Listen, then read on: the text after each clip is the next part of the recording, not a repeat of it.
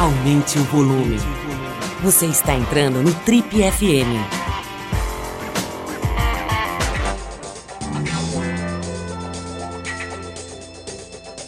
Oi, pessoal, boa noite. A gente começa agora então mais um Trip FM, o talk show da revista Trip. Nosso convidado de hoje aqui no Trip FM certamente não é tão famoso quanto os jogadores da seleção brasileira de futebol mas ele é com certeza um dos mais importantes e conhecidos homens dos bastidores do futebol nacional nas últimas décadas. Ele chegou a ser o assessor pessoal de estrelas nacionais como Romário e Ronaldo no auge das suas carreiras. Também é responsável por popularizar a assessoria de imprensa profissional no futebol nacional, quando fundou o primeiro departamento de relações públicas de um clube importante brasileiro.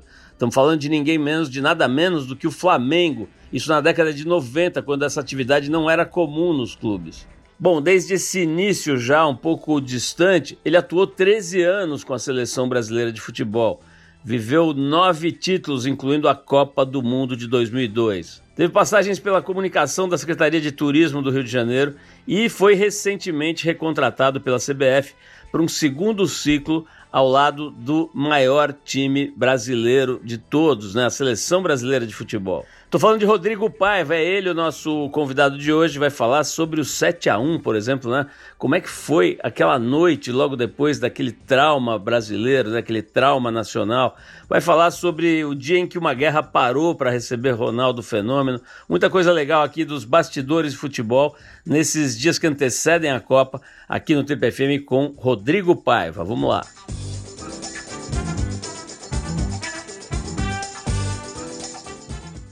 Rodrigo, muito legal poder bater esse papo com você, poder te conhecer aqui. A gente acompanha o seu trabalho há muitos anos, né? especialmente aí na seleção, mas antes você fazia um trabalho semelhante né? na área de comunicação no Flamengo e tal.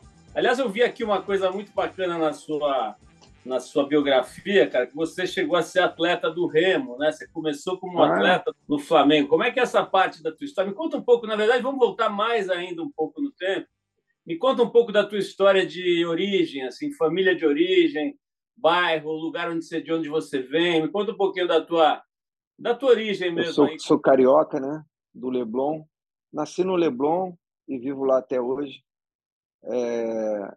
E sempre fui criado ali.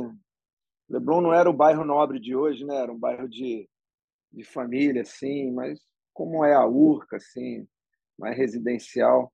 Hoje virou um bairro assim de elite, tudo mais no Rio, né? Mas eu fui criado lá, a vida inteira lá. E no Leblon fica o Flamengo, que as pessoas chamam de Gávea, né? Mas na verdade ele, ele fica entre a Gávea, a Lagoa e o Leblon, né? São três bairros ali do Rio.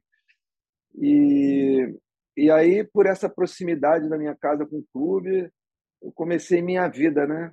Lá lá esportiva no clube, né? Primeiro como garotinha, assim, fazendo natação e depois indo para praticar um esporte mais a sério, assim, que foi o remo. Sempre gostei, assim, daquela vida do carioca, assim, de praia, né? É, de pegar onda, é, muito tempo. Depois surgiu o skate, aquelas coisas todas é, que foram surgindo, né? Caiaque, skate, todas essas. A minha vida sempre foi assim, do esporte ao ar livre, né? Nunca fui muito da academia, não. O Rio pede muito isso, né? A praia é uma grande academia. Pô, legal saber dessa tua ligação com o mar. Não sabia que você tinha. É. Você gostava de surf também? Você chegou a levar a sério o surf? Muito, muito. Eu peguei onda há anos, anos. Ainda tem uma fanboard em casa, mas que está com teia de aranha, porque não tenho mais caído. E aí, assim, sinto falta. Às vezes sonho mas não tenho mais caído. Tem uns dois, três anos assim que eu não faço isso. Então vamos, vamos saltar para para teu início na, na, no campo, vamos dizer assim, da formação educacional. Eu vi que você chegou a estudar engenharia e depois foi para o jornalismo. Você chegou a concluir engenharia, não? Não, eu eu comecei na engenharia na, na minha época assim de estudante. Engenharia era as profissões eram aquelas básicas, né? Ou é médico, é engenheiro, é, é mais ou menos advogado e tal. É, então, assim, eu sempre sonhei ser engenheiro. Depois, é, eu fiz até o quarto período, se não me engano, o quinto, e aí achei que não tinha muito a ver comigo, não, e, e fui fazer vestibular para comunicação. Passei, Aí resolvi largar a engenharia e estudar comunicação barra jornalismo. Né? Aí segui essa, essa carreira. Aí você concluiu a faculdade de jornalismo, é isso? Isso, concluí a faculdade de jornalismo. Né? Enquanto eu era atleta do Flamengo né, e da seleção brasileira de remo, é, então eu estudava. Também na parte da na época da engenharia também treinava às 5 horas da manhã, né? O remo é um esporte que começa cedo. E uma das razões por começar cedo não é só porque a lagoa é, é, boa nessa hora, não tem muito vento, facilita o treino, mas também porque você estuda depois, normalmente, né? Então, eu treinava às 5 da manhã e de lá ia com os amigos para a faculdade. E, e, e aí isso seguiu também no jornalismo, né? Eu, eu, eu remava no Flamengo, na seleção brasileira, e, e estudava jornalismo. E adorava o futebol. Você chegou, na, você chegou a, a, competir pela seleção brasileira no exterior, coisa desse nível no Remo? Sim, várias vezes, várias vezes. Eu bicampeão sul-americano, fui a mundial, fui a várias competições no Remo. Tive uma carreira boa no Remo. É, duas vezes decacampeão pelo Flamengo, muitas coisas assim, campeão do Brasil várias vezes, Copa do Brasil também. Eu quero que você conte a, a tua entrada como profissional de comunicação no esporte, né? Quer dizer, evidentemente conhecer o mundo do esporte por dentro te deu uma uma vantagem competitiva gigantesca. Mas me conta aí, como é que você foi parar na gestão da comunicação do Flamengo, que é um dos maiores é, clubes do mundo? Né? É, isso é uma etapa da vida que eu tenho assim uma memória muito viva e muito orgulho também é, de ter começado ali. Eu, eu, eu, eu torcia pelo Flamengo, né? É, e, e, era aquela época do Zico, do Júnior, Leandro, aquele timaço, né, Adílio. E eu terminava meus treinos no Remo, assim, e ia lá para o campo. E, e o pessoal me deixava entrar, eu ficava vendo o treino daquele timaço do Flamengo de dentro do campo, atrás do gol, conversando com a imprensa, sabe? Ali, garoto ainda, atleta, né? Eles achavam que eu era filho do técnico do Remo, não era. E aí não me barravam na grade ali que bloqueava o acesso do torcedor, né? Só passava jogador e imprensa. E eu podia entrar. E ali, assim, eu vivia o mundo do futebol, né? Vendo aquele pessoal todo de perto, meus ídolos, né? E depois aí veio uma, uma em 90, né, veio a candidatura do Márcio Braga para presidente e, e, e, a campanha de presidente do Flamengo ali do clube, o esporte amador é muito importante, né? Então ele ele juntou dois atletas assim relevantes de cada esporte. Eu lembro até que a Patrícia Morim, que acabou presidente, era da natação, ela fez também comigo, assim para fazer a campanha do Márcio para presidente, né? E, e aí eu fui pelo Remo junto com outro amigo. A gente fez a campanha dele, ele foi eleito e aí ele me fez um convite para trabalhar como um relações públicas, sabe? No futebol, ele, a filha dele, a Márcia Braga. E aí era 1990, essa profissão não existia, não tinha. Tanto que quando eu comecei a trabalhar ali em 90, né? É, a própria imprensa falava assim, pô, Márcio Braga botou um protegido dele ali, tal, não tem muito o que fazer. Mas eu, eu descobri o que fazer, eu acabei sendo útil, né? Organizando o acesso do, da imprensa, é, das pessoas que iam aos treinos, né? que o Flamengo era muito badalado, aos jogadores, porque eu tinha um ótimo trânsito em função desse passado todo. E aí, ao final do mandato do Márcio Braga, é, dois anos depois, o mandato era de dois anos, a própria imprensa que questionou a minha existência ali no, no ecossistema do futebol, foi que pediu para o novo presidente para me manter. E assim surgia essa função, que era meio assessor, meio eh, relações públicas, né? É, e não existia nos clubes. Tanto que quando eu comecei a viajar no Campeonato Brasileiro, os outros clubes estranhavam o Flamengo ter alguém focado assim, dedicado para a imprensa, que nenhum clube tinha do Brasil.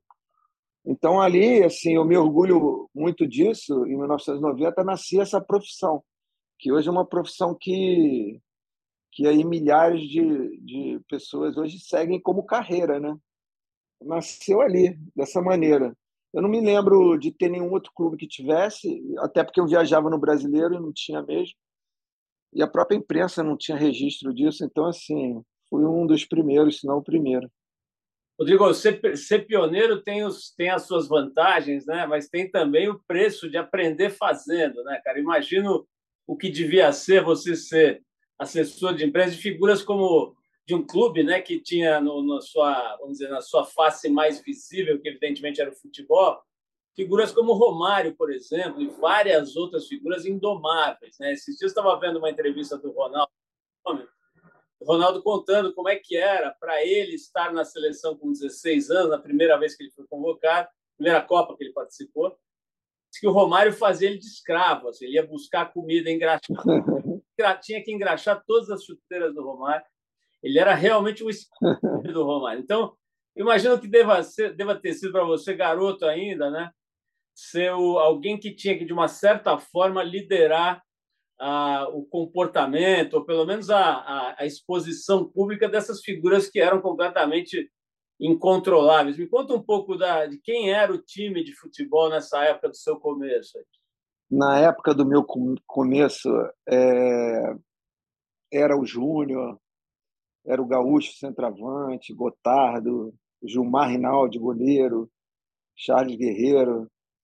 É, era um time assim. Peguei Renato Gaúcho jogando, que era meu amigo.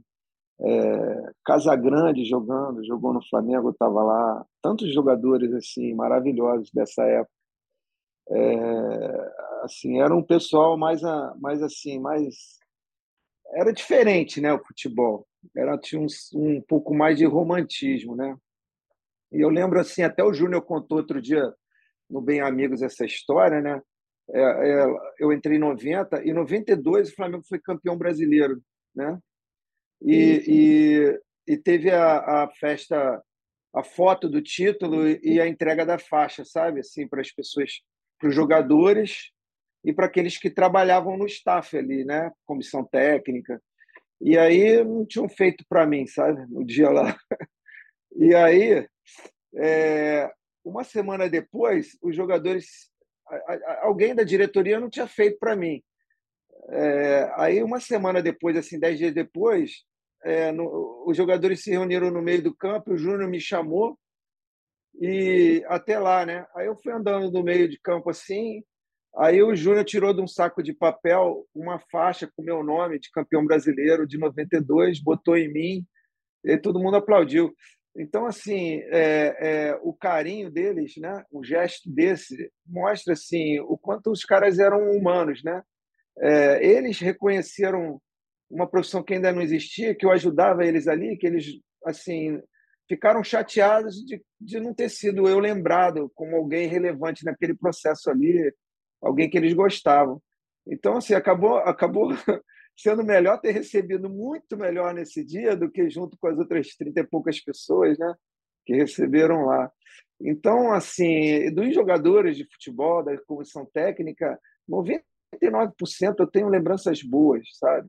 É, aliás, minha trajetória toda até aqui é amplamente maior o volume de lembranças positivas do que de dificuldades ou coisas de injustiças assim. Agora, Rodrigo, nesse campo aí, por exemplo, cara, dos caras serem meio terem uma atitude meio incontrolável. Né? Eu me lembro do Renato Gaúcho, uhum. mulherengo, meio cafajestão assim, no sentido da atitude, né, do jeitão. Era Entendi. A lógica da época, uma coisa meio machona, assim, meio machista. É, é, é. Bem ser isso. meio rei do Rio de Janeiro. Tinha uma coisa meio assim, em alguns jogadores. Claro que tinha alguns mais introspectivos. Eu não sei como era, por exemplo, o Júnior, mas dá a impressão de ser um cara mais focado e tal. Mas tira os caras que eram meio loucos.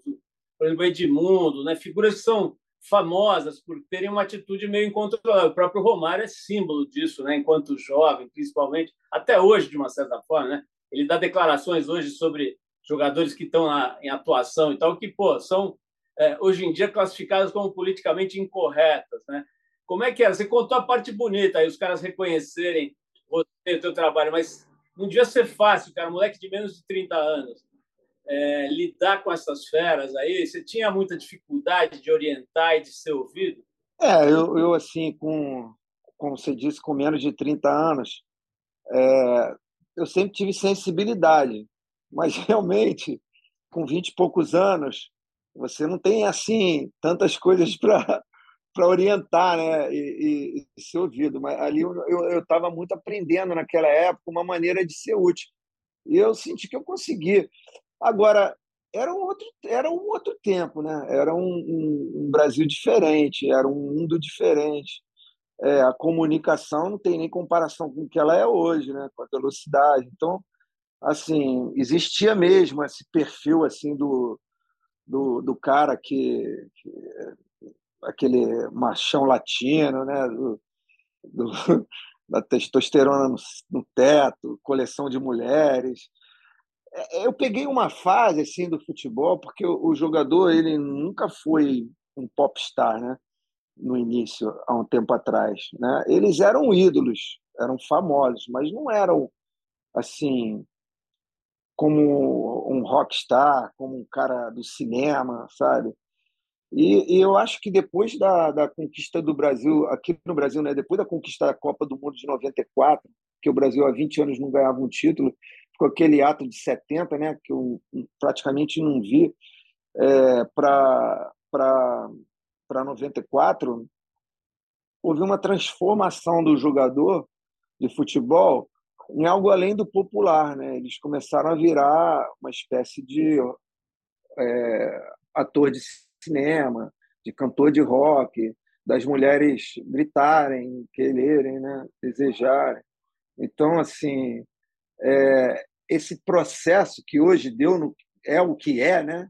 Hoje eles são iguais, iguais, quando não maiores do que os grandes ídolos do cinema, da música.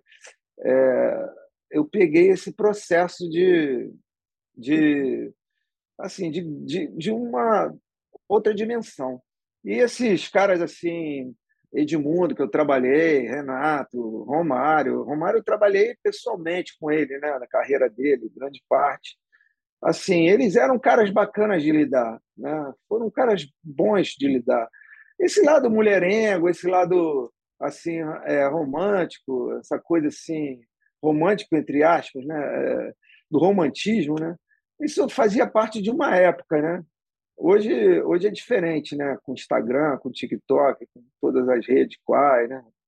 E aí vai. Vamos dar um salto de mais de 30 anos, cara, e vamos ver agora, né? Agora você olha, os caras estão tudo lá, aparando a sobrancelha, tem um especialista em sobrancelha, tem um especialista em brinco, né? São realmente popstars de verdade, né? São, alguns são, são multimilionários e, enfim, é uma, é uma realidade completamente diferente. E, ao mesmo tempo, podem ser seriamente cancelados por um vacilo, por uma fala fora de contexto, fora do lugar, ou, ou inapropriada, digamos, né? Quer dizer, mudou completamente. E agora, cara, você tem 57 e os caras têm 20 e poucos, né? É, é, completamente diferente também. Você tem toda uma história, cara, vários títulos nacionais, internacionais, uma rodagem grande, né? Às vezes não dá uma preguiça gigantesca, cara, ter que lidar com um moleque desse, todo cheio de marra, cheio de, de história, cheio de, de exigências. Então, dá vontade de mandar o cara para o inferno, às vezes? Fala a verdade. Olha, é, dependendo da maneira que você olha, pode ser, mas assim eu enxergo esse processo e movimento como natural. É, é, não é só o jogador de futebol, é uma geração diferente da minha. Como você bem disse, né? Eu, de vez em quando eu penso nisso, né? É, eu, eu, eu nasci, eu era o irmão mais novo, depois eu era o irmão, depois, em um dado momento, virei o pai, daqui a pouco estou virando avô, entendeu? Então, assim, eu peguei várias gerações, né? É, e, e você vê que as gerações vão transformando. Mas isso não é só no futebol, né? Isso é dentro da nossa casa também, né? A geração é, das crianças hoje de, de, de 12, 13, 14 já é diferente das que hoje tem vinte e poucos, né? que já é diferente daqui dos 30, dos 40. São momentos diferentes. E essa geração é isso, né? a geração das redes sociais, das multimídias. Agora está vindo a geração do metaverso. Então, assim, e aí os comportamentos mudam. Você tem que olhar aquilo como algo normal na vida de hoje, né? E não deixar de achar bonito Vinícius Moraes, né, Tom Jobim e entender que tem outras coisas legais também no mundo hoje. Ô, ô, Rodrigo, tem é, a seleção brasileira, cara, é um negócio muito sério, sempre foi, né? E, e, e, sendo sério, mexendo com essa coisa do inconsciente coletivo, dessa sensação de, de nação, né? Uma coisa que nos une, todo mundo ali pensando junto, tal. É, ela sempre foi alvo de especulação, de manipulação política, tudo isso, né? Ditadura nos anos 70. Você citou agora há pouco a, a seleção de 70, né? houve toda uma manipulação pela ditadura ali do, do, do, do dos símbolos do, da seleção, né? Hoje a gente está vendo uma coisa semelhante, né? Quer dizer, o, o governo Bolsonaro, de uma certa forma, né, assumiu a camisa da seleção como uma representação daquele tipo de pensamento, de ideologia. Como é que vai fazer agora, Rodrigo, na sua visão, cara, para despolitizar os maiores símbolos da nação, né? Quer dizer, tem muita gente hoje que não quer usar a camisa porque ela virou símbolo de uma espécie de uma espécie não, de um posicionamento mais à direita no espectro político. A, a, a CBF pensa nisso, cara? Existe algum tipo de, de trabalho no sentido da, da camisa da seleção voltar a ser de todo mundo? Queria saber a tua opinião sobre isso. Olha, a CBF passa por um processo de transformação né? uma nova gestão, pela primeira vez um presidente negro, nordestino, é, com uma visão de mundo diferente. A CBF hoje ela tem olhares para o que o mundo vê como relevante, como as diferenças, reduzir essas diferenças, combate ao racismo, a respeito à liberdade de expressão, as questões do meio ambiente, vocês vão ver uma CBF mais conectada cada vez mais a essas questões do meio ambiente, a diversidade, entendeu? A questões que o mundo hoje precisa prestar atenção e discutir e está fazendo. Qualquer hoje, qualquer patrocinador hoje, qualquer empresa séria hoje tem cláusulas de compromisso com essas questões. A CBF trouxe para dentro dos seus contratos essas questões relativas a assédio moral, assédio sexual, é, transparência, é, lisura, todo tipo de ação. E a questão da camisa da seleção brasileira passa por esse processo também. A camisa da seleção brasileira é de todos aqueles que construíram a história do futebol brasileiro. Pretos, brancos, índios, indígenas, de todos aqueles segmentos da sociedade que construíram essa história ela pertence ao povo brasileiro. E esse é o olhar da CBF, né? A camisa é de todos, daqueles que quiserem vestir. Eu, eu, eu assim, discordo de quem não quer vestir a camisa, porque de alguma maneira você está concordando que aquilo é símbolo de algo diferente do que ele de fato é. Né? A camisa da seleção brasileira, com as cinco estrelas, é a camisa da, da, da seleção mais vencedora de futebol mundial. É isso que ela é. Paixão do torcedor brasileiro e mundial. Rodrigo, a gente citou algumas vezes o Romário, não, não dá para não falar do Romário, é uma figura quase como, sei lá, o Saci Pererê, uma lenda brasileira. E ele deu uma declaração muito engraçada, engraçada não, muito, sei lá, curiosa, né? E, ao mesmo tempo, que precisa ser levada em conta, né? principalmente vindo de quem vê. Ele disse o seguinte, olha, cara, não adianta o, a, a, a, a Copa lá nos Estados Unidos a gente ganhou porque o time jogou para mim, né?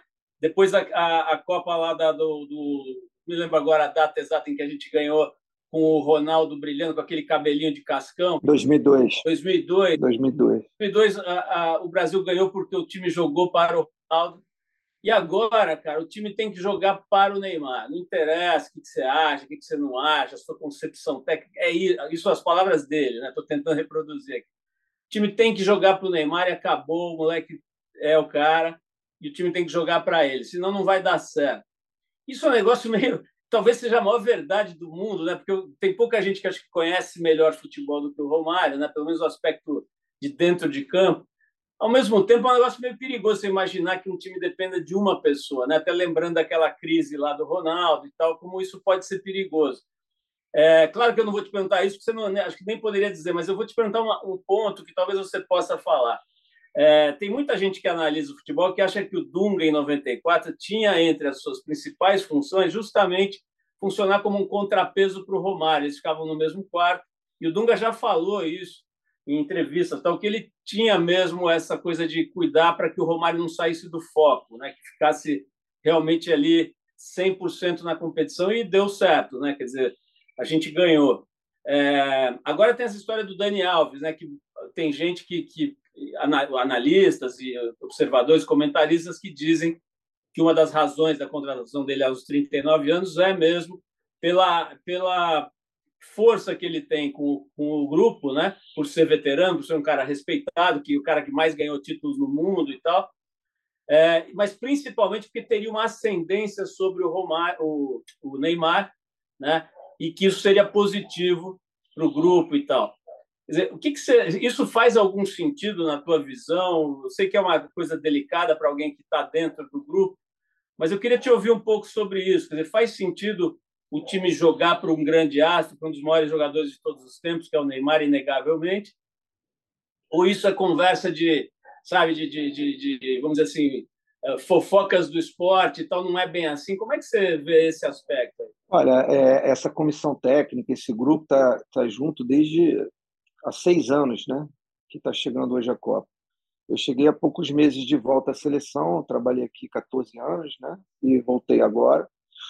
Então, assim, é, tenho certeza, pela experiência que eles adquiriram nesse tempo todo e que é, o conhecimento né, armazenado de tantos jogos, de tantas. É, na convocação, o Tite mostrou isso, junto com o Kleber Xavier, o número de convocações, o número de jogadores que passaram, é, a seriedade das análises, tudo mais, que levaram a essa lista final.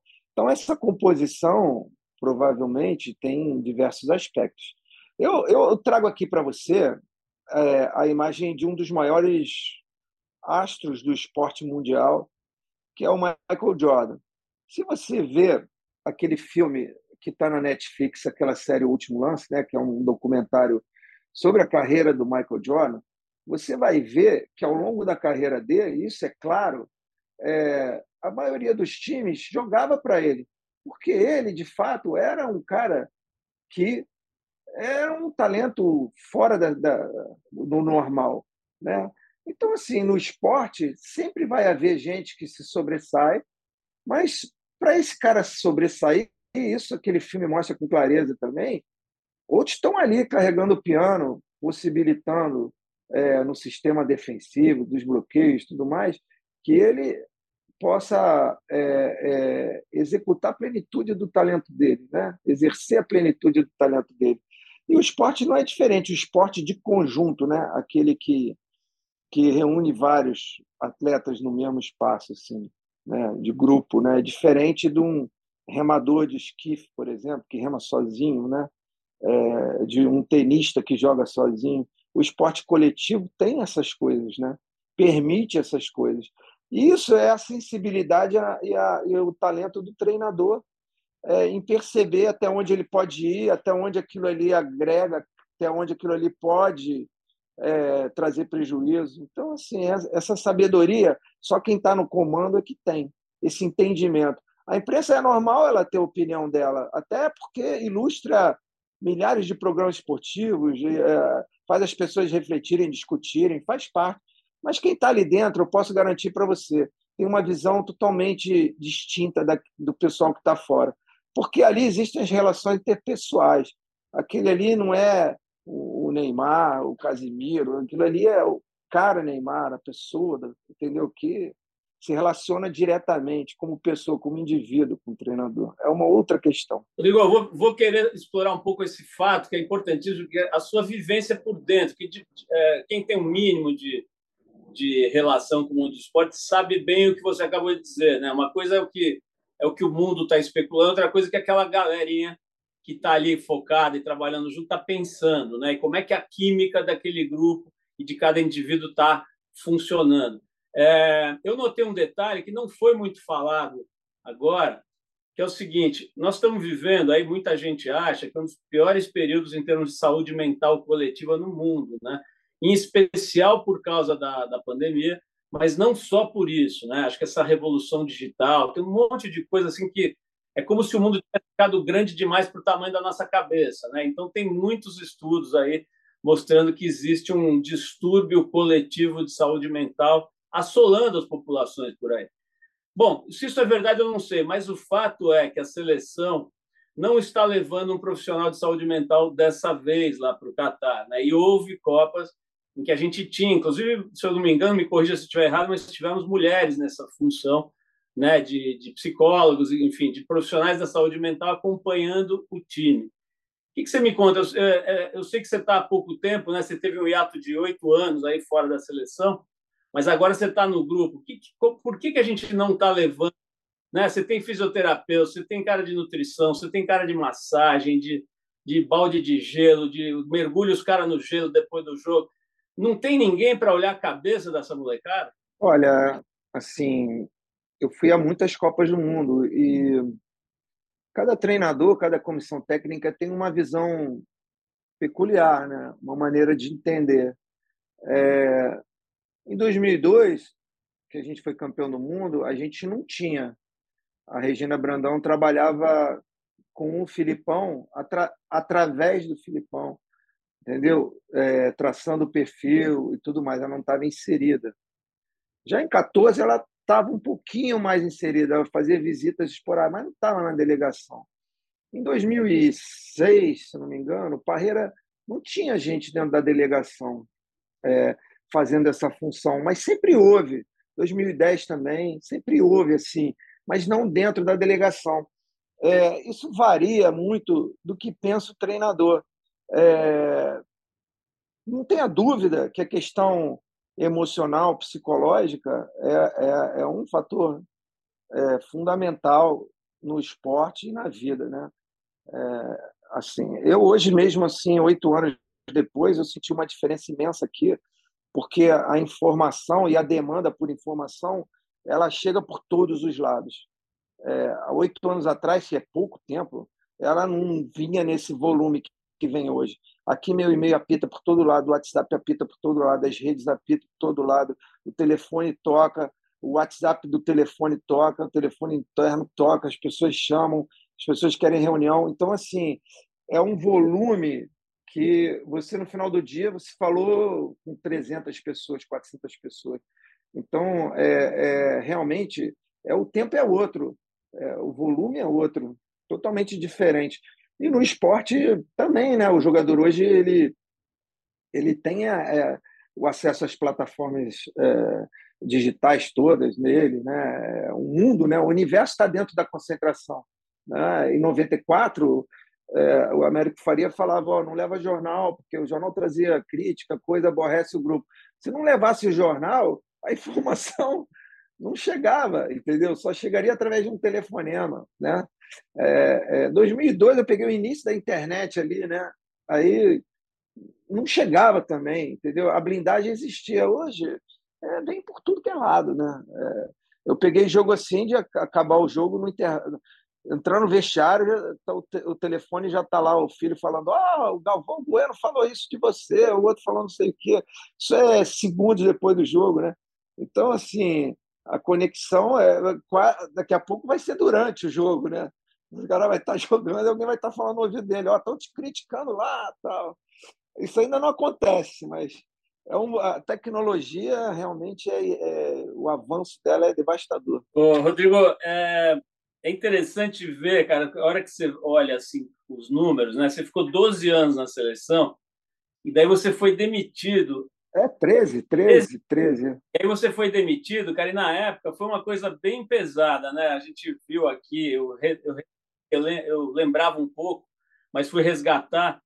E, pô, você foi demitido por telefone uns dias depois da morte da sua mãe, né? Quer dizer, não teve a menor, assim, sensibilidade. Tá? Foi um deve ter sido bem dolorido, né? Lógico que já passou um tempão e tal, mas eu, eu queria te ouvir um pouco sobre essa ruptura né, e a volta agora. Quer dizer, o que, que te levou a aceitar trabalhar, ainda que tenha mudado tudo e tal, para a mesma entidade que te tratou dessa forma lá atrás, no momento em que você estava fragilizado e tudo? Realmente, 2014, que assim eu particularmente que vivi o nascedor daquela Copa, né, a construção dela política, até a confirmação do Brasil como sede, é, e o sonho de chegar até aquela Copa, né, é, como meta, era uma data, assim, era uma marca simbólica na, na minha, no meu imaginário, né? Era algo que eu desejei lutei muito para conseguir chegar e, e, cheguei.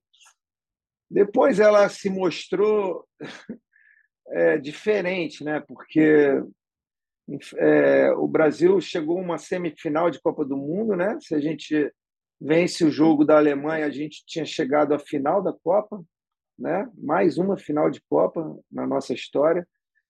É, mas o desfecho foi exato contrário, né? Foi aquela derrota trágica. É, e ali, de fato, é, a minha mãe faleceu entre esse jogo e o outro da Holanda, que é a disputa do terceiro lugar, né? E quando a gente chegou aqui, já eu assim tinha preparado na minha cabeça a minha saída de fato, né? Era um ciclo. Eu acho que a Copa de 14 era um ciclo para minha vida profissional. Eu desejava fazer outras coisas, queria ampliar meu universo. Eu estava bem com isso. Assim, eu assim foi um momento difícil, de muito crescimento para mim, porque é, de fato fui demitido por telefone, mas irrelevante. Não, não, não fiquei com mágoa de ninguém. As pessoas que entraram aqui tiveram a oportunidade delas, é, viveram é, histórias. Eu posso te falar que eu passei passei por aqui e retorno agora porque meu nome não tem um arranhão, não tem ninguém nunca me acusou de qualquer leviandade, de qualquer participação em esquema, em nada, porque a minha vida é construída através do trabalho. E então assim sempre pude passar pela rua tranquilo, mesmo tendo trabalhado é, em questões sensíveis para caramba. Então assim retorno para cá porque eu acreditei no projeto do presidente Edinaldo, alguém que eu conhecia de muito tempo, é, um cara sério e a ideia de eu não falo nem reconstruir, mas de construir a imagem da CBF. É, o primeiro desafio, eu acho que a CBF já conseguiu, com a ajuda da comissão técnica, foi reaproximar a seleção do povo. Eu percebo, e os números que a gente tem de monitoramento aqui mostram com clareza é, o número de vendas de camisa do Brasil também agora próxima da Copa bate recorde, que a seleção se reconectou com o torcedor a seleção começou a abrir suas portas, a sair do isolamento que ela estava. Essa missão, que era uma missão difícil em pouco tempo, eu acho que ela já tem um êxito significativo. A outra missão que me desafiou é construir a imagem de uma nova CBF, de uma CBF de verdade. Não é uma CBF que troca o escudo da camisa e fala: olha, eu mudei. É uma CBF que muda no comportamento, na atitude, como te falei conectada às questões relevantes do planeta, conectada às, às diferenças, cumprindo o seu papel é, na sociedade, é, cumprindo o seu papel como símbolo talvez maior do nosso país, paixão maior do nosso país. Então, esses desafios foram os que me trouxeram até aqui, sabe? De verdade. E, e, e, é, e é essa entrega que eu acredito ser possível fazer. E acho que a gente já avança nisso. A gente realizou esse ano o seminário de combate ao racismo. A CBF se posiciona de forma isolada na América do Sul em questões é, que outros países não nos acompanham.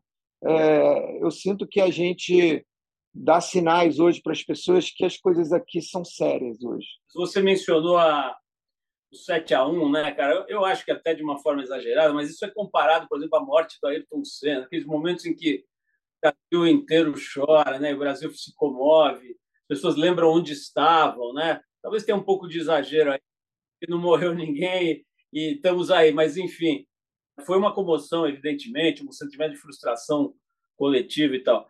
Cara, tem uma coisa que eu queria te perguntar que é o seguinte: você, a impressão que dá, pelo menos, e até as evidências, né? Você trabalhou, como você falou, você foi assessor de, de alguns dos jogadores, né? Eu sei que você foi do Ronaldo, do Romário.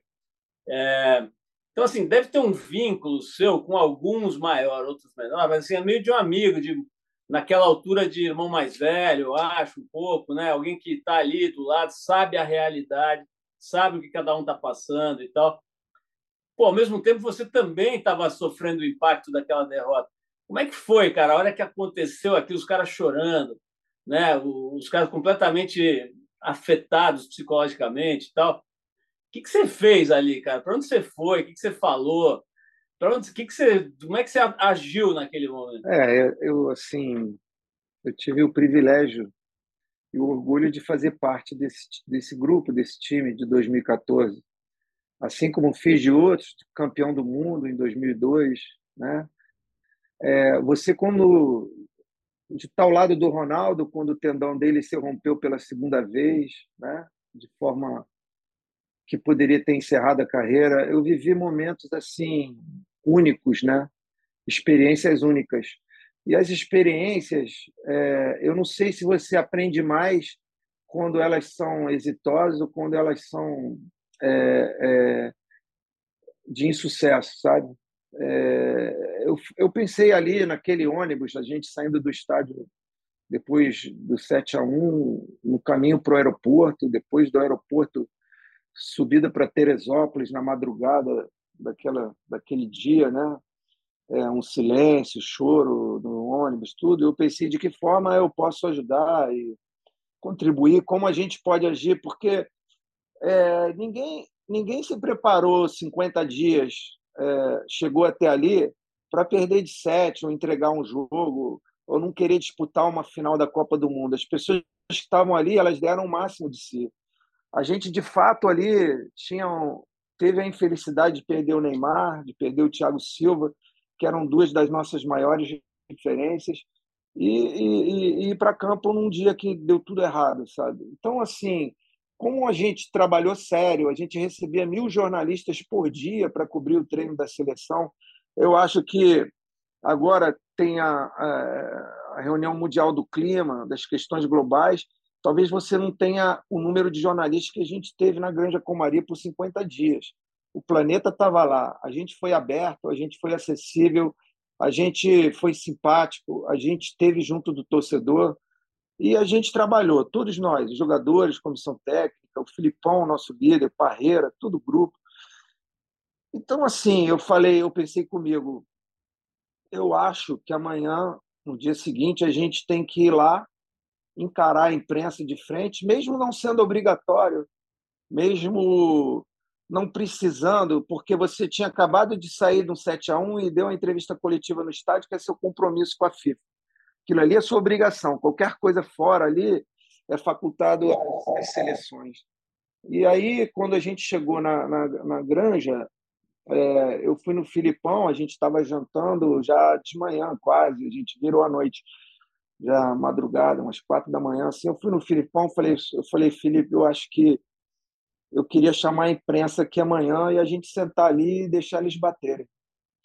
Porque a gente fez o que a gente pôde, você fez o que você pôde, você fez, deu o seu melhor. E eu acho que a, a tua história não se resume a isso. Né? A tua história, a história de todos aqui é muito maior que isso. E acho que a gente tem que sentar ali e deixar bater, sabe? Aguentar mas mostrar que a gente não fugiu, entendeu? Que a gente enfrentou. E aí tinham outras pessoas da comissão técnica ao lado, e aí eles falaram: eu quero ir também, eu quero ir também, eu quero ir também. Toda a comissão técnica pediu para ir. E aí eu comuniquei à imprensa que estava chamando a imprensa para uma entrevista coletiva na granja. Porra, depois de 7 a 1, nunca vi ninguém fazer isso. Né? Vai todo mundo se esconder numa toca. Não, a gente botou a cara. Todo mundo. E sentou lá o Filipão e toda a comissão técnica com eles, pode resgatar essa imagem. Centenas de jornalistas do mundo inteiro, do Brasil, assim, com sangue nos olhos, né? ou com tristeza também. Nem todo mundo está ali para para fazer seu trabalho, que já por si só é duro, seria duro, né? E durante uma hora a gente assim ficou ali à disposição, respondendo todas as perguntas. Depois de uma hora, assim, deu um vácuo, né? Sem pergunta. E ninguém da comissão técnica pediu para acabar, ninguém. Nem o Filipão me cutucou, porque às vezes fazem um gesto assim, eu entendo que é para acabar. Não, ficou um vácuo que não tinha pergunta.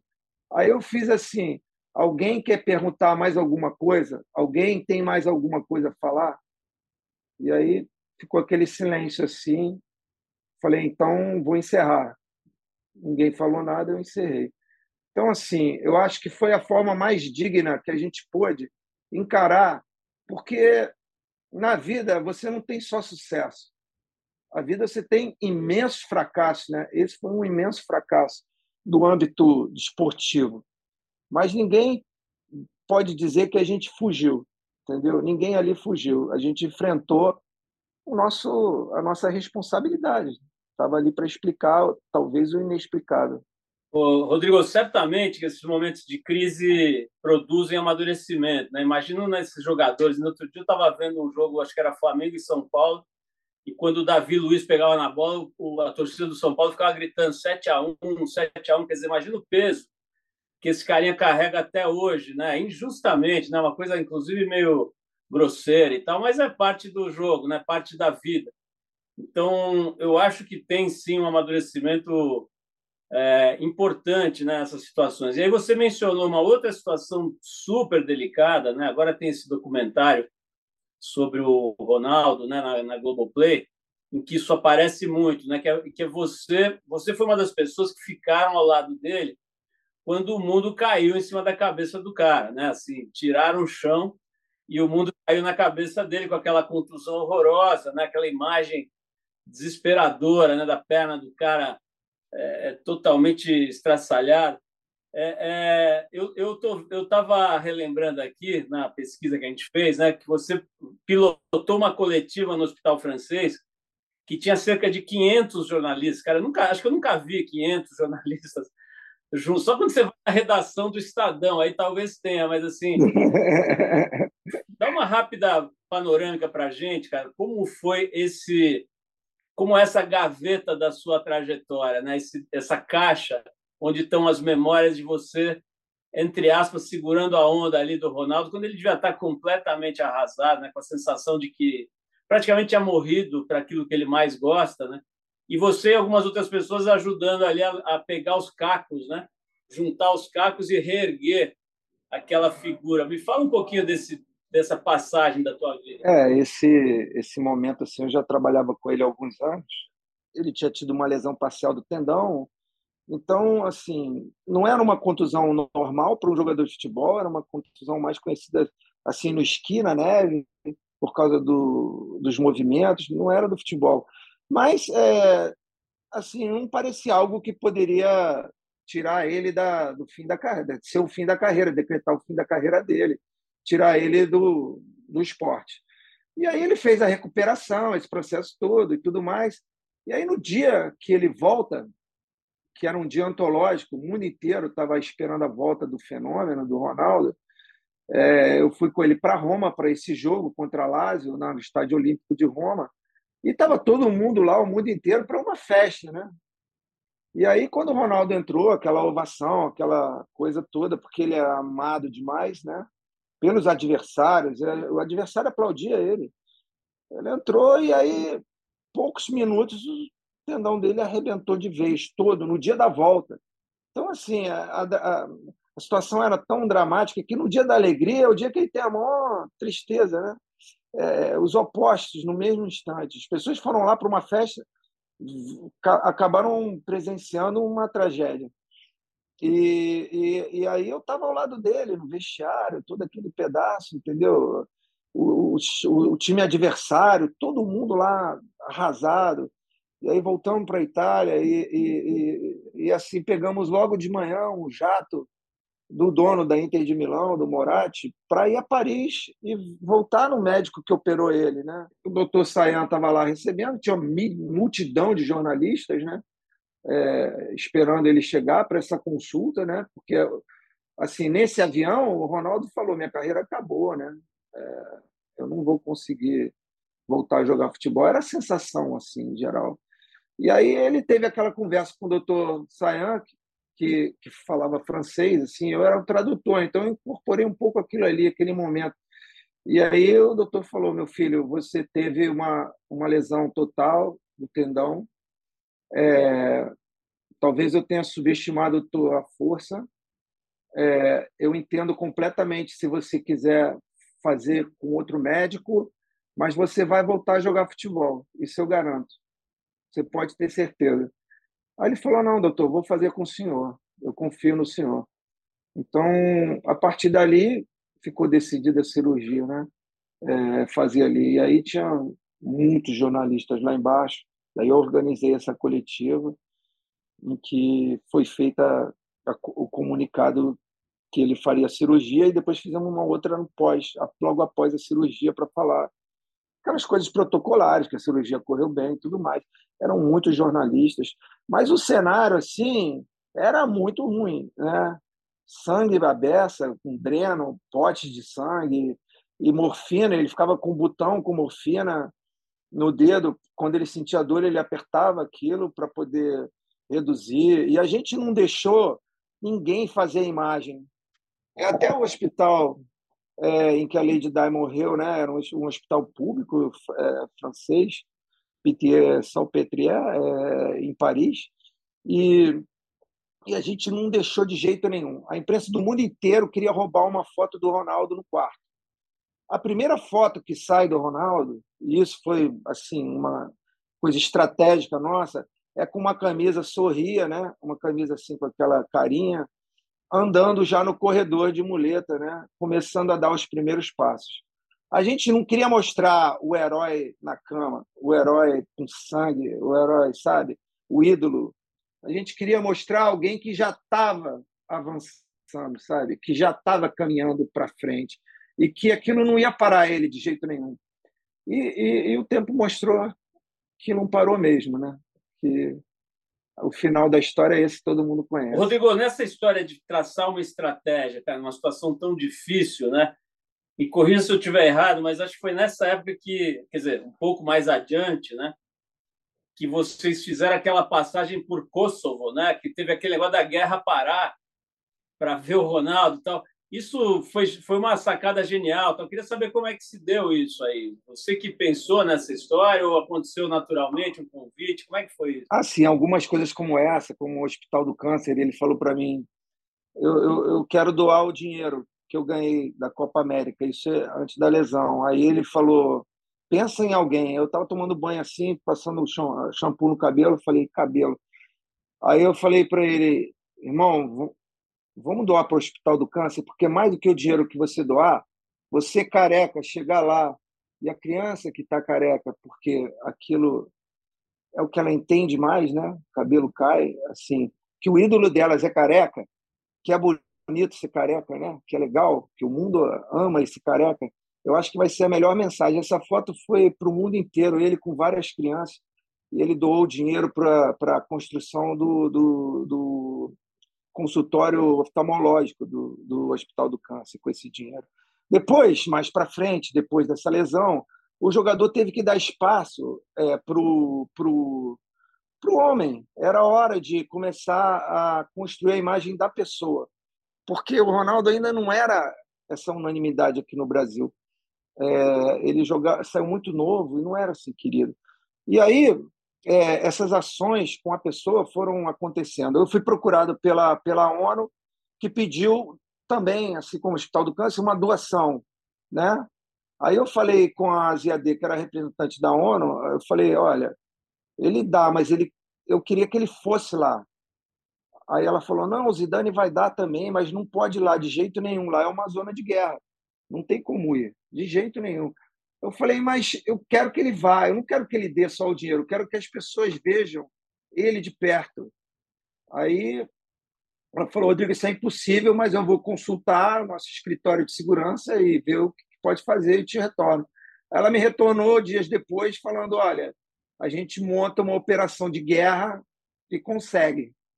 Aí eu fui falar com o Ronaldo, ele falou, vamos embora. Na hora ele falou, eu quero. Aí ele foi falar com a Inter de Milão. A Inter de Milão, de jeito nenhum, você não vai para uma guerra, vou mandar você para uma guerra, não pode ir, não, a ONU garante tal. Aí o Moratti, que, é, que era o dono da Inter, ele falou, o Ronaldo era meio filho dele, assim, querido, né? Ele falou, não, então eu dou meu avião. Aí levou, levou acertou tudo, a gente foi, é, chegamos em Pristina, na capital, assim, é, do Kosovo, e aí embarcamos naquele helicóptero do exército, com duas hélices gigantes, e aí mais um helicóptero na frente, um atrás, dois do lado, o cara com aquelas armas. A gente foi. Aí você olhava coisas que o brasileiro não conhece, uma realidade distinta da gente, muito distinta, que eram crateras gigantescas no chão, de bomba, tudo destruído, devastado. A gente pousou num lugar que não, que não tinha luz há quase um ano, não tinha energia elétrica, não tinha nada, tinha uma multidão esperando o Ronaldo. Aí você vê a força, né? Porque num lugar que não tem TV, não tem jornal, tem miséria, fome, violência, as pessoas estavam ali para esperar ele. Aí você vê o tamanho que o cara tem, né? O que, que ele representa. E aí foi uma cena linda aquilo, né? Uma multidão, ele andando no tanque assim, indo até esse, esse colégio. E esse dinheiro que ele, depois o Zidane entrou também, assim, possibilitou a reconstrução do, do, do colégio, do teto, do sistema de aquecimento do, do, do colégio, que, que entra ao inverno e as crianças, a cidade estava começando a se refazer um pouquinho da guerra para as crianças poderem estudar. E depois, quando a gente retornou para Milão, à noite, a, a ONU ligou para a gente e falou: olha, assim, o Kofi Annan, que era o secretário-geral, está em êxtase. As nossas medições aqui foi o maior retorno de mídia espontânea da história da ONU. Nunca houve nada igual, entendeu? Então, assim, você vê a capacidade, a força que um ídolo pode ter, né? E, e, e, e o quanto eles podem modificar pessoas, né? Como o Pelé que parou uma guerra. Então, são histórias bonitas, né? Não é só de tristeza que, que a gente tem aqui para falar, né? Tem muita coisa boa. Rodrigo, sem dúvida, essa, essa é uma história linda, mas tem as histórias mais difíceis também, né? O, nesse momento, o Ronaldo e o Pedro Bial estão debaixo de, de muitas críticas, né? Por conta de uma entrevista que o Ronaldo deu ao Bial, ao programa do Bial, né? Na semana passada, esses dias agora. É, e eles falaram sobre o, o momento em que o, o Ronaldo esteve com as três travestis, né? Isso foi na época uma grande comoção, inclusive parte das críticas que os dois estão recebendo é por reviver esse momento com uma certa dose de preconceito. Toda toda a comunidade LGBTQIA+ está criticando bastante, porque como se aquilo fosse um, uma coisa hedionda e que ninguém pode sentir atração por uma pessoa uma, uma travesti e tal, que tem toda uma, uma, uma discussão sobre esse tema que é de fato bastante é, delicado, digamos, né? E, e que está no centro dessa evolução do pensamento coletivo aqui no Brasil. É, mas uma coisa que está sendo bastante criticada é que o Ronaldo atribuiu aquilo a problemas com álcool, né? E que também é uma uma questão aí que está sendo bastante criticada. Como é que foi viver? Não sei se nessa época você estava trabalhando com ele ou não, mas como é que foi lidar com essa situação como amigo ou como assessor? E, e te perguntar essa essa questão do álcool. Você teve contato com essa coisa que ele alegou, que ele teve bastante problema com álcool, uma certa altura da vida? Eu, eu assim, eu não posso falar sobre esse, esse episódio porque eu não estava com ele mais nessa época, né? estava só na seleção brasileira. É, eu não vivenciei essa questão de perto, não, não vivi. E, para ser sincero, eu tive com o Ronaldo muitas vezes, nunca conversei com ele sobre essa questão. É, não acompanhei também a entrevista para o Bial, né? não vi. Mas é, assim, questão do álcool, é, a juventude hoje, o álcool é um problema sempre foi, né, na vida inteira, né? Mas a, a juventude de hoje está bebendo mais, é a sensação que eu tenho assim, né? É, é, uma sensação que eu tenho só. A bebida é sempre uma preocupação. É, o mundo do esporte tem muito, né? Isso tem muito, é, porque é, é um universo que são muito jovens esses jogadores é, esses caras assim têm um sucesso muito rápido. É, os que dão certo têm uma remuneração gigantesca, o que dá uma liberdade enorme, é, acesso a tudo, né? E um bando de gente para bajular, entendeu? Então, assim, é toda todo um contexto para você sair um pouco das referências, né? É muito difícil. Você vê que é, atores, por exemplo, são muitos os que se envolveram com problemas, tamanha fama. A fama combinada ao poder financeiro, né? Mas essa fama assim que sai de qualquer controle, assim, ela não é fácil de lidar e de manter o equilíbrio. Assim, é, várias gerações de jogadores que eu convivi bebiam muito mesmo aqueles que vocês nem sabem, mas bebiam bastante. A bebida sempre teve presente no esporte. Meus amigos lá do Remo também bebiam, entendeu? É, então, assim, o Ronaldo, se ele falou que ele teve problemas com bebida, é porque ele de fato teve. Mas numa parte da minha vida aí profissional, meu caminho seguiu é, não estando mais próximo dele assim, né? Tão próximo. É, então, assim, eu não, não, vivi esse problema mais crônico que ele se referiu, eu não sei.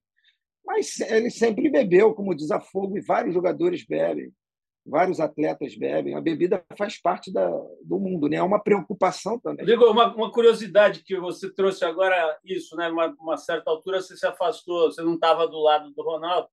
Mas agora, esse período todo que você ficou fora da seleção, como é que foi a tua carreira? Quer dizer, o, o que, que você estava a que, que você se dedicou? Foram quantos anos fora da seleção? Foram oito, né?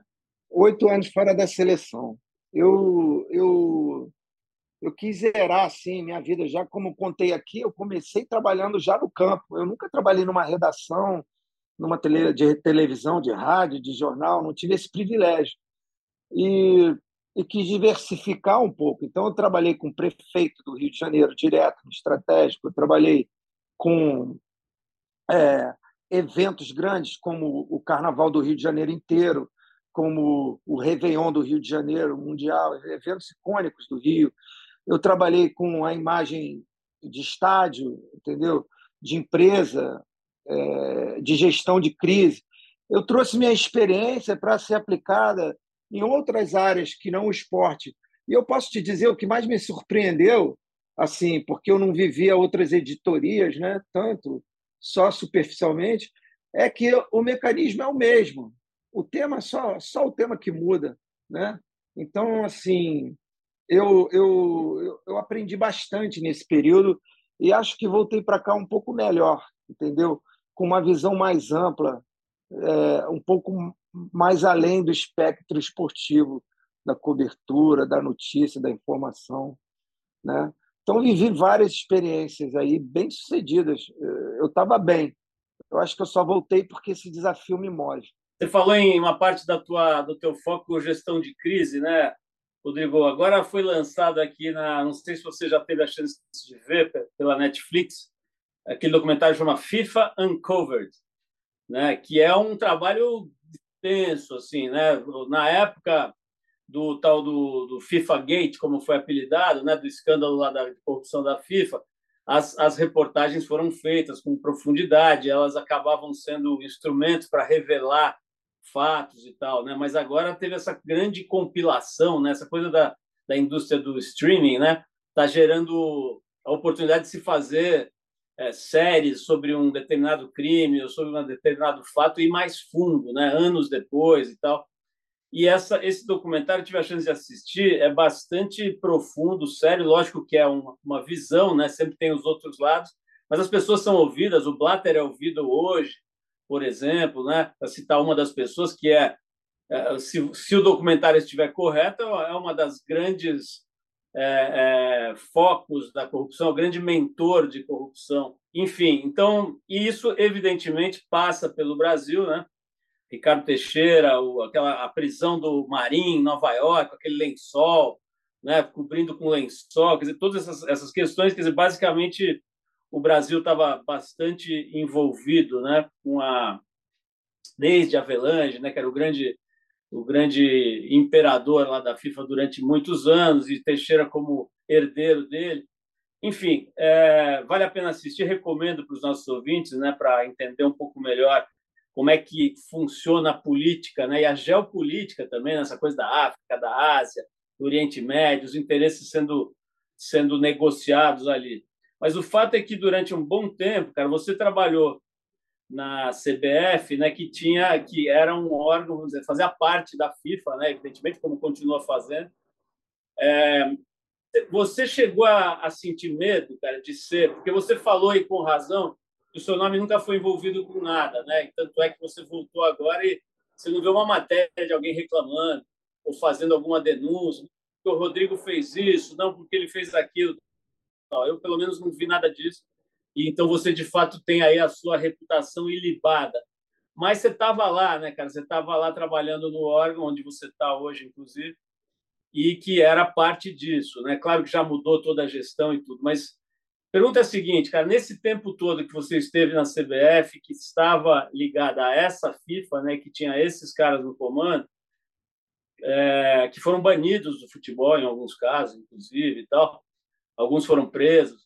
É, você chegou a sentir medo, cara? Porque às vezes você está aquela história, né? Aquela, que, como diz a sabedoria popular, né? Se você está no chiqueiro, você acaba se sujando, né? Mesmo que você não, não faça nada errado. Como é que foi isso, esse, essa gestão, digamos, da sua carreira para não deixar, não deixar resvalar em você? Ah, em primeiro lugar, assim, é importante esclarecer que quando esses episódios aconteceram, eu já não estava mais aqui na CBF, né?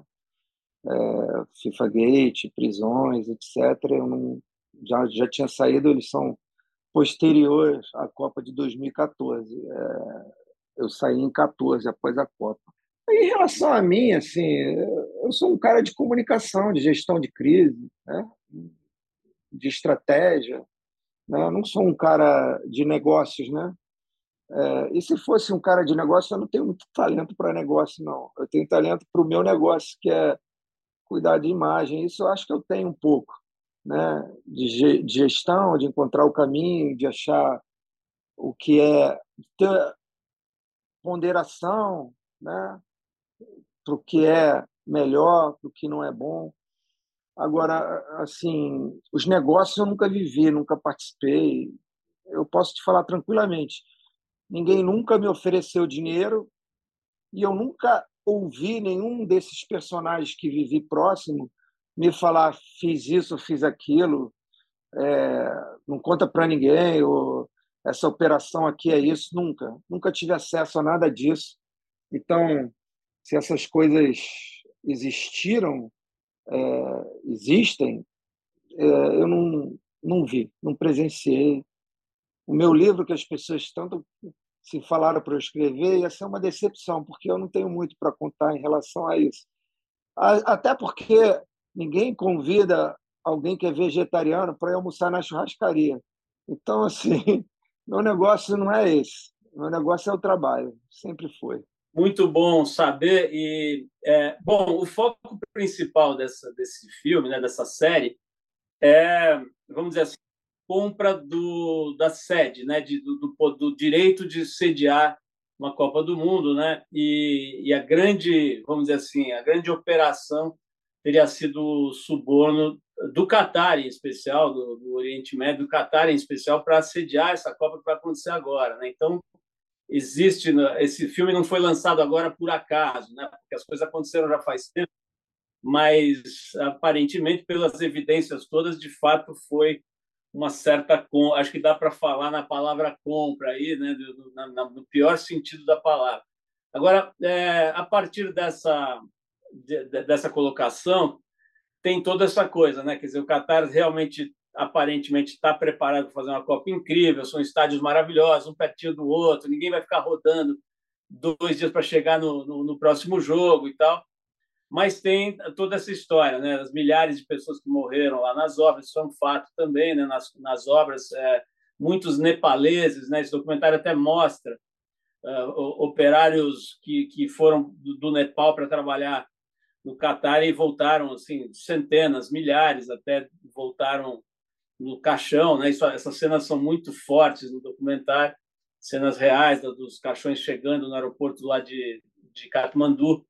Enfim, toda essa questão do, dos direitos humanos, né? Da, da, forma como as mulheres são tratadas no Catar e tudo isso está em, em, evidência, né? É, da mesma forma é, que, vamos dizer assim, a competência e a capacidade financeira deles está sendo demonstrada. Aparentemente vai ser mesmo uma Copa de um nível de, de produção assim inédito, né?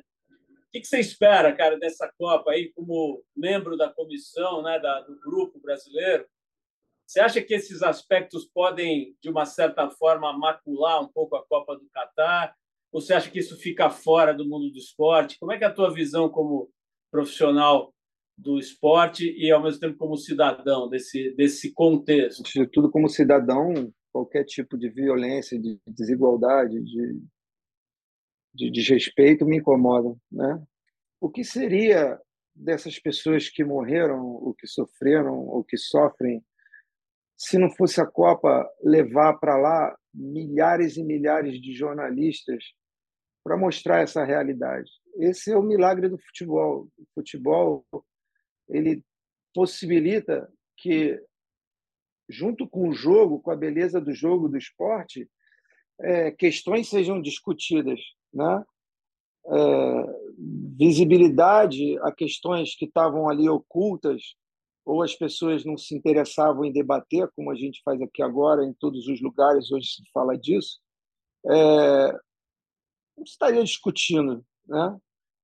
Então, é, eu acho que o futebol está cumprindo seu papel, está cumprindo o papel de dar visibilidade a questões importantes, né? das injustiças, das dificuldades desses países todos. O nosso vive dificuldades, né? A África também, né? Injustiças, desequilíbrio. E o esporte, eu acho, eu defendo que ele tem que estar em todos os lugares do mundo. Ele não tem que estar só na Champs-Élysées ou no, no, no, em Nova York é, ou em Berlim, né? Ele tem que estar na África, ele tem que estar na pobreza, ele tem que estar na América do Sul, porque é o esporte mais popular do mundo, não é? Então, assim, eu acho que a Copa que vai acontecer agora vai ser uma Copa linda, né? Uma Copa linda dentro de campo e uma Copa que possibilitou aqueles que sofreram injustiça, desigualdade ou questões que podem ser discutidas no mundo inteiro tenham luz. É isso que a Copa do Mundo está fazendo, né?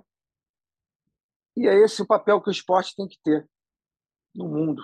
queria fechar aqui com uma coisa mais divertida, mais alegre, que é o seguinte: você tem o privilégio que 220 milhões de pessoas queriam ter, que é de ficar meio perto da molecada lá, no, na concentração, no, nos treinos, na, na, na, curtição, ali no dia a dia tal.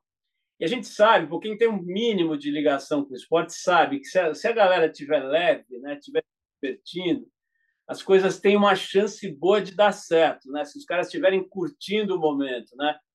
Então eu queria saber o seguinte, cara, se essa sensação que dá quando a gente vê umas imagens de treino do, do Richarlison zoando com o Neymar, o Neymar tirando sarro de não sei quem, se tá assim mesmo, cara, se tá divertido, você tá sentindo que o que o astral tá bom, tá leve entre a molecada, ou se, ou se eles fazem um teatrinho ali na hora que liga a câmera? Então, essa essa, essa pergunta, sim, eu vou te responder de forma genérica, porque é, eu estou nesse momento numa função um pouco mais.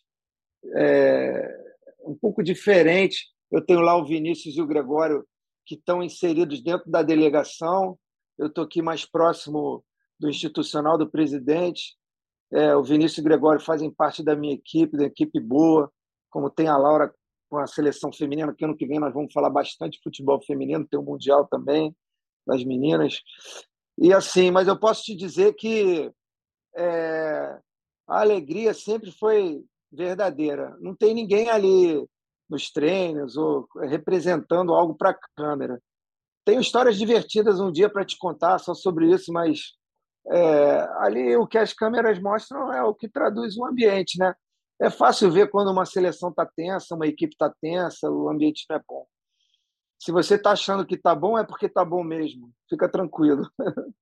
tá bom, sim. Rodrigo, fechando então com essa perspectiva né, de sucesso aí da seleção, obviamente está todo mundo torcendo sempre, né? Mas nesse momento, acho que mais do que nunca, né, vai ser muito legal ver o Brasil unido, né, de novo, é, tentando, vamos dizer assim, costurar essa rachadura, né, que rolou está rolando agora aí por conta das, enfim, das questões políticas, principalmente, né? Então vai ser muito, muito legal ver o Brasil se unindo pela, pelas crenças coletivas e tal, que talvez uma das maiores seja essa da seleção, né? A gente acabou de fazer um trabalho até para a revista da Gol falando sobre isso, né? O simbolismo da seleção brasileira para que a gente se sinta uma nação, né? Isso vem lá dos anos 20, 30, né? Então, muito legal aí saber que o clima está bacana, que tem uma equipe é, bem estruturada, né, com você ali e outras pessoas competentes em volta da garotada ali, né? E que seja uma, uma jornada de muita de muita muito êxito, de muita alegria, que seja uma alegria que contagie o mundo. Isso certamente será, né? Porque entre o Brasil em campo, como você falou, né? Até o adversário costuma aplaudir muitas vezes, né? Então vai ser um momento muito importante, até eu diria aí terapêutico, né, para o país, assim, para dar uma uma curada, assim, uma uma saneada assim na, na, na, na, mente aí de todo mundo. Então, parabéns aí pela tua trajetória. Já há bastante tempo, né, Rodrigo? Segurando uma bronca pesada, né, cara? Imagino que seja pô, lidar com 500 jornalistas, cara, vou te falar. Você já merecia uma estátua no céu, assim, um, um, um custo no paraíso, cara, porque realmente não é fácil, né? A gente sempre esquece, né, de que esse esse esse é um campo também muito difícil de lidar, né, com opiniões, com às vezes com agressividade, às vezes com figuras que são, enfim, que têm interesse e tal, enfim, eu sei que é uma gestão bem bem delicada, né, e que demanda uma sensibilidade enorme. Então, parabéns, cara, tá conseguindo tanto por tanto tempo, né, fazer isso com muita qualidade, com uma reputação que nunca foi abalada. Então é isso aí. É, boa sorte lá com a Equipe, parabéns pela sua trajetória desde o Remo até agora, cara. Eu que te agradeço demais pelo espaço. Um abraço para vocês, para todo mundo aí. Você ouviu mais uma edição do Trip FM, uma produção da Trip no ar há mais de 37 anos. Direção e apresentação, Paulo Lima. Produção, roteiro e edição, Adriano Conter. Se você quiser ouvir outras entrevistas das edições anteriores do programa, é só acessar o tripfm.com.br. Ou também pode procurar a gente na plataforma digital onde você costuma ouvir seus podcasts preferidos. A gente está em todas, Deezer, Spotify e outras. Semana que vem a gente volta com mais uma conversa boa aqui no Trip FM. Abração e até lá!